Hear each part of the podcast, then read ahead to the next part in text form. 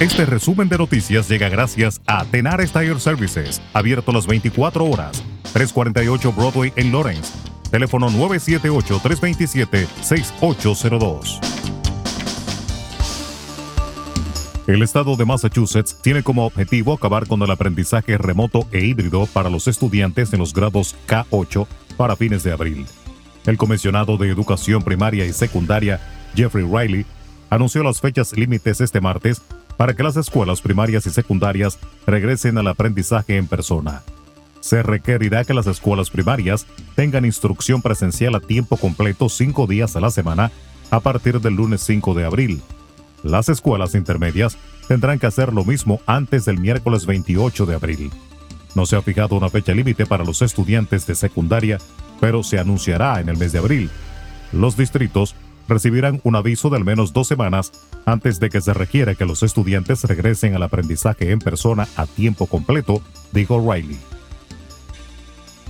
Más de 3.200 niños migrantes que han llegado a Estados Unidos en compañía de su padre o tutor legal permanecen bajo custodia de la patrulla fronteriza y unos 1.400 de ellos han estado detenidos más allá del límite legal de tres días, informaron medios estadounidenses.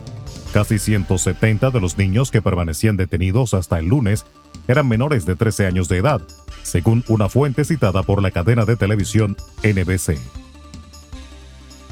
La Fiscalía Federal estadounidense abrió este martes el juicio contra el supuesto narcotraficante hondureño Giovanni Fuentes Ramírez asegurando que colaboró durante años con el actual presidente del país, Juan Orlando Hernández, y describiendo a Honduras como un narcoestado. Según los fiscales, Fuentes Ramírez operó un enorme negocio de distribución de cocaína gracias a la violencia y a sus conexiones con la policía, el ejército y la clase política, incluido el actual presidente de Honduras. El magistrado Gilmar Méndez, miembro de la Corte Suprema de Brasil, afirmó este martes que los procesos que llevaron a las condenas contra el expresidente Luis Ignacio Lula da Silva, ahora anuladas, eran parte de un verdadero juego de poder. Méndez se pronunció durante un juicio que se desarrolla en la segunda sala del Supremo en torno a una demanda de la defensa de Lula, que acusa al entonces juez Sergio Moro, quien dictó las penas de cárcel anuladas la víspera, de parcialidad y persecución al exmandatario.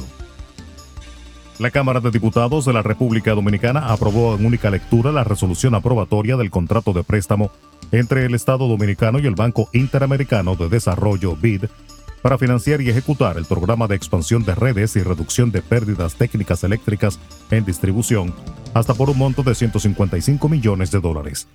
El diputado Francisco Solimán, vicepresidente de la Comisión de Hacienda, destacó que la República Dominicana se encuentra entre los países con más pérdidas eléctricas y que ese financiamiento busca enfrentar esa realidad.